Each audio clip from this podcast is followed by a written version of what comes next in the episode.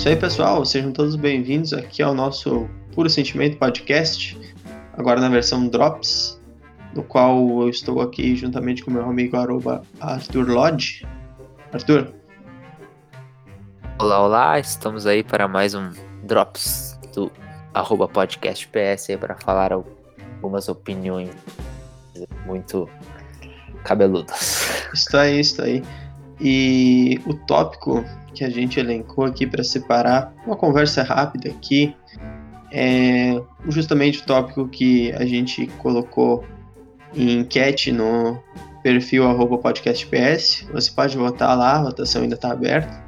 Que é uma questão assim que vem há algum certo tempo uh, pairando sobre, sobre os céus aí da, da Arena do Grêmio, que é a questão do bruxismo, né? Não é de hoje que a gente sabe que o Renato ele tem alguns jogadores que são mais iguais do que os outros, né? Ele tem alguns jogadores que são da confiança dele e que ele não esconde o fato de, de ter a preferência por esses jogadores na hora de fazer as escalações das equipes.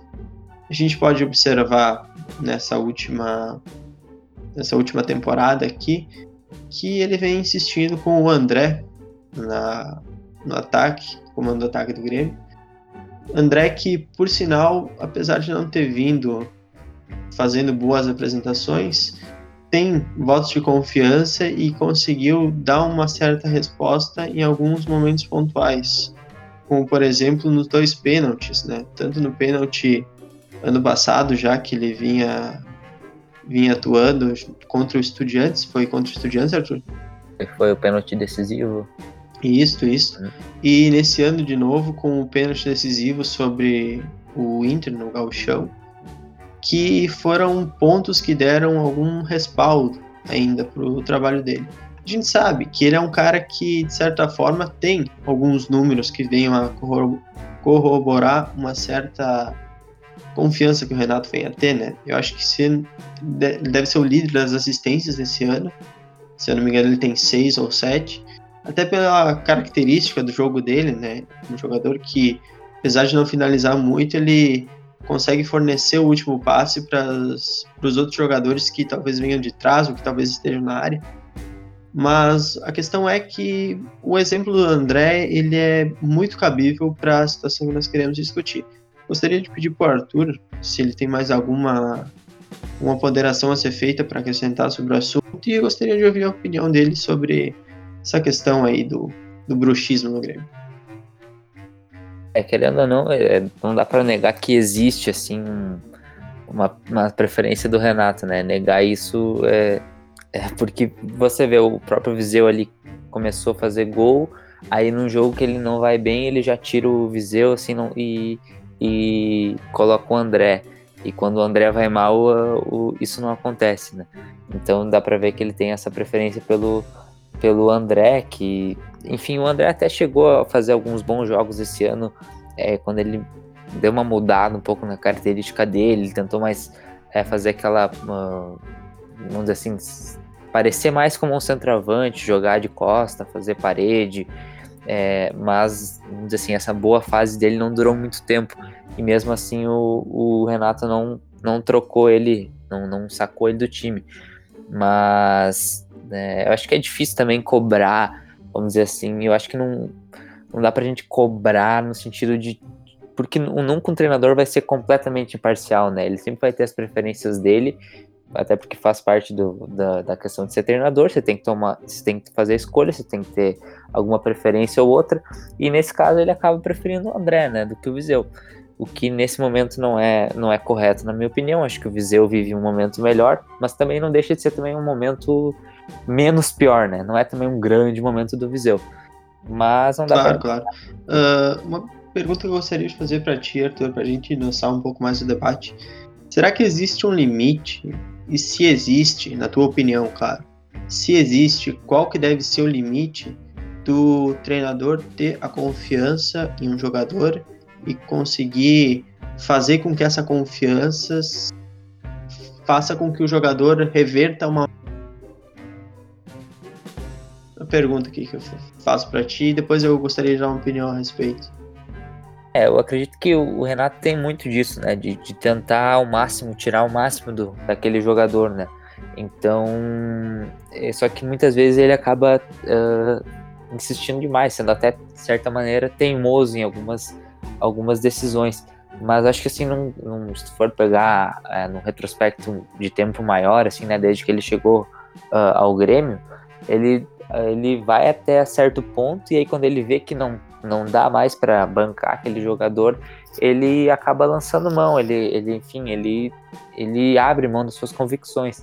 Então tem que ter essa linha. Eu acho que o Renato, de maneira geral, se a gente for pegar todo esse, esse tempo que ele teve, que ele teve até o momento, ele tem sido bem. Uh, não tem sido tão teimoso assim, mas acho que essa do, do André é uma das, uma das coisas que ele acabou passando um pouquinho do limite já, né?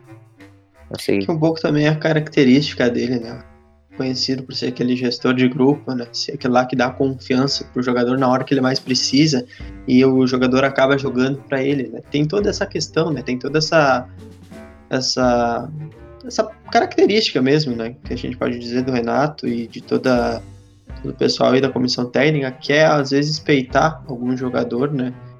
Mas eu acredito que, de certa forma, o fato de você acreditar num jogador a ponto de você simplesmente fechar os olhos para as outras coisas que acontecem e focar única e exclusivamente na confiança que você tem com o jogador, mesmo ele jogando mal, é um ponto em que eu acredito que o Renato deveria. Não sou ninguém para questionar os métodos do Renato, afinal de contas, o Renato está sendo pago, muito bem pago, para treinar o Grêmio, eu estou apenas dando uma opinião. Mas eu acredito que ele deveria rever, de certa forma, um pouco o conceito dele no que tange a jogadores que existem outras possibilidades para aquela posição. Vamos só supor, colocando o mesmo exemplo que tu me deste agora, questão do Viseu. O Viseu, ele é um jogador que, de certa forma, não foi uh, utilizado tão incisivamente quanto o André no começo da temporada, e aí depois, com a outra possibilidade que surgiu logo aí no final dos, dos jogos antes da parada para a Copa América, ele teve um rendimento muito bom. Uma coisa é você acreditar num jogador que não tem substituto. Você acreditar, por exemplo, em tese no Luan, que é um jogador que ele tem uma característica única dentro do grupo. Acho que talvez o Jean-Pierre, talvez o Diego Tardelli, numa função um pouco mais recuada, possam vir a desempenhar a função dele, mas é um jogador que tem as características assim muito únicas e que o time perde muito com a ausência dele. Uma coisa é você acreditar no futebol do Luan e você colocar o Luan para jogar porque não tem alternativas. Outra coisa é você colocar o André jogando mal por 10, 12, 15 jogos a fio, sabendo que o Viseu, quando entrou, deu a resposta e, de certa forma, também vem pedindo essa chance, né? vem abrindo seu próprio espaço. Eu acredito que o limite ele é quando começa a interferir na possível entrada de outros jogadores que poderiam vir a ter um desempenho melhor. Eu acho que esse é um ponto, ponto legal de se rever esse conceito. Não sei se tu talvez concorde comigo. Eu concordo, e, e, acho assim, você falou, comentou ali do Luan, e uma outra possibilidade que poderia ser testada, que o Renato não, não colocou mais, é justamente tentar o, o colocar o Luan também como uma opção, para ser o último homem, né? Como Exatamente, o nosso nome, né? Que foi é, tão decisivo em 2016. Exatamente, né? Eu não sei porque que ele acabou desistindo dessa ideia, já que o Luan não está rendendo é, tão bem ali, um pouquinho mais recuado, né? Na função de armador, e que ele não vem bem realmente no, nos últimos meses, daria para testar ele uma nova função, que é uma função que ele já fez, e é uma função que o Grêmio também precisa, né? Porque o Grêmio não encontrou ainda um, um depois da saída do, do Barrios, vamos dizer assim, o Grêmio não tem um, um jogador titular desde mais de um ano aí que o Grêmio está buscando esse 9. Pode ser o Luan, numa, vamos dizer assim, numa característica diferente do, do André e do Viseu, né? Isso aí, pisando um pouco mais na área, né? Talvez já articulando para bater em gol, né? Para criar as oportunidades de gol.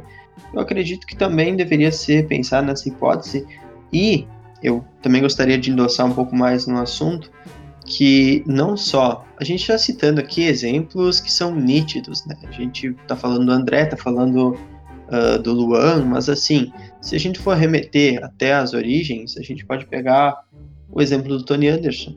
Tony Anderson era um jogador da função do Luan, que muito poucas vezes foi testado na função do Luan. É um jovem promissor, que o Grêmio trouxe na negociação com o Edilson. Nas vezes em que ele entrou, ele mostrou que tem futebol, ele só talvez não tenha encontrado muito bem ainda a maneira de jogar no time do Grêmio encaixado do jeito que ele está. Mas eu acredito que o Tony Anderson, se ficasse no Grêmio e fosse utilizado de todas as maneiras possíveis para que o futebol dele pudesse encaixar com aquilo que o Grêmio procura nele também, ele poderia ser um reforço quase que como uma cria da base, né? Embora ele já tenha vindo quase que pronto no Cruzeiro, né? Já estava atuando em alguns jogos do Brasileirão de Aspirantes pela equipe mineira. Mas a gente pode citar o exemplo do Tony Anderson, a gente pode citar o exemplo do Montoya, que está de saída agora, que na minha opinião de certa forma, é uma injustiça do Renato não colocar ele para desempenhar a função que ele mesmo pediu. E N outros jogadores que vieram e saíram do Grêmio. Gata Fernandes, que foi um jogador que teve a importância nos times onde passou, foi campeão da Libertadores, uh, tendo inclusive um papel de destaque naquela conquista da Libertadores dos Estudiantes, uh, que veio para o Grêmio e foi subutilizado pelo Renato porque a função que ele exercia não se encaixava naquilo que o Grêmio procurava. É uma série de outros fatores que, se nós enumerarmos, vai ficar muito claro essa questão. Eu não sei se talvez concorde comigo, Arthur, se tem alguma, algum adendo ao assunto. É, assim, só para uh, é, finalizar, eu tenho um pouquinho assim de discordância, só, por exemplo, citou o Gata Fernandes, o próprio Montoya. Uh, a gente não exatamente, como torcedor e tal, como vendo de fora, a gente não tem a mesma, mesma a profundidade de saber como é que eles são no dia a dia, nos treinamentos, no vestiário e tudo mais. E é o que parece, né, o que, que sai assim pra gente, que, por exemplo, o, o Gata Fernandes não era um cara que, que nos treinos se esforçava muito, e eu acho que o Montoya talvez esteja esse tipo de. Ele tenha talvez esse tipo de, de comportamento, e o Renato é, valoriza muito isso, né? Então talvez tenha não só a questão do futebol em si, né? Que é lógico que é muito importante, mas talvez no dia a dia ali que a gente não tem tanto contato, né, não vê todo dia, sim, é, sim. seja por isso, talvez que o Renato não uh, não tenha dado tanta oportunidade, tanta insistência no Montoya, por exemplo. Mas agora eu gostaria de propor uma, uma reversão assim da, da tese. Por exemplo, o André, ele inclusive virou meme nas, com as torcidas, né, e tal, que ele fazia muito gol em jogo treino e não fazia nada na partida, né. Inclusive, muitos, muitos torcedores, eles gritavam para ele que era jogo treino durante os jogos para ver se ele fazia alguma coisa diferente daquilo que ele vinha fazendo. Ele é um jogador que se esforça muito nos treinamentos e que tem dado um certo resultado. Vídeo amistoso contra o Sindicato dos Atletas que ele fez sete gols. Mas isso no isso no, no campo não tem se traduzido, né, cara? Eu não sei até que ponto que vale a pena você insistir no jogador no campo, dar as oportunidades no campo, se ele é um jogador de, de jogo treino, né, cara? É um jogador que não aparece na hora que o time precisa. Já, por exemplo, o Gato Fernandes, longe de mim, pelo amor de Deus, eu não quero que isso seja entendido mal, seja recortado, utilizado de outra forma. Mas assim, existem muitos jogadores que eram até, de certa forma, conhecidos por não se esforçarem tanto nos treinos, né? Mas, assim, nos jogos, eles decidiam. Eles eram jogadores que, que tinham a capacidade de, de chamar a responsabilidade para si e decidir um jogo. Talvez um jogador que não se esforce muito, ele não mereça essa oportunidade. Mas um jogador que tem números, que tem resultados, assim, e que demonstre em campo que tem a condição de ser titular, eu acho que ele deveria ser um pouco reanalisado, tu não acha? É, pensando por esse lado, sim, né? Acho que na verdade tem que encontrar um meio termo, né? Eu acho que, até porque eles não são nenhum craque, assim, pra. Lógico, você vai pegar na história, assim, do futebol mundial, tem vários craques que não não precisavam nem treinar, né? E não se esforçavam em treino, mas no caso do, por exemplo, do Montoya, né? Ele, por mais que ele tenha sim, jogado sim deslocado, né, na, da função que ele gostaria de jogar, que é mais por dentro, ele quando ele jogou por, por, pela ponta direita, que não é a função que ele queria jogar, mesmo assim ele não demonstrou também, vamos dizer assim, uma vontade, pelo menos, né? Não, não teve nenhum jogo em que ele foi, vamos dizer assim, ele compensou a, a isso com, com vontade, com raça, com dedicação no de campo. Eu pelo menos não vi, não acho que vai ser assim uma uma perda que vai fazer muita diferença para o grupo do Grêmio, porque na sim, minha sim. não acrescentou muito no tempo que ele teve aqui. Como o Ramiro fazia, né? O Ramiro não era um jogador tecnicamente impecável, mas ele era um cara que compensava sempre com muita raça, seja em qualquer posição que ele Mais operário, assim. Isso, isso. Mas é isso aí então. Eu já estamos chegando aqui no final do nosso Drops podcast Puro Sentimento. Queria agradecer aqui o Arthur que dialogou comigo sobre esse assunto tão pertinente no momento aqui da do atual momento do Grêmio. Arthur, tem algum recado aí que tu queira dar para alguém? Desejar então aí um adeus, né? Seguir, me seguir nas redes sociais, arroba Arthur Lodge aí no Twitter. E seguir também o programa, né? Arroba podcastps. Dá para você interagir conosco, sugerir pautas, é, ter o seu nome aqui lido pela gente, participar das nossas enquetes, enfim, é isso aí. Então, até o próximo programa. Isso aí, pessoal. Aqui é o arroba underline William Z. Arroba é um pouquinho difícil, mas eu garanto que se você seguir, você vai se divertir muito com os tweets irreverentes da minha pessoa. Às vezes nem tanto, às vezes é tweet de pensar um pouquinho também, questões políticas globais, mas a gente fala de futebol por lá também. Vocês podem seguir também o arroba podcastps, vocês podem twittar utilizando a hashtag podcastps. Vale lembrar também que tem enquete ainda rolando sobre essa questão aí do bruxismo que a gente abordou aqui no programa, vocês podem ir lá e votar. E é isso aí. Eu agradeço a todos que nos escutaram até agora e saudações tricolores, pessoal.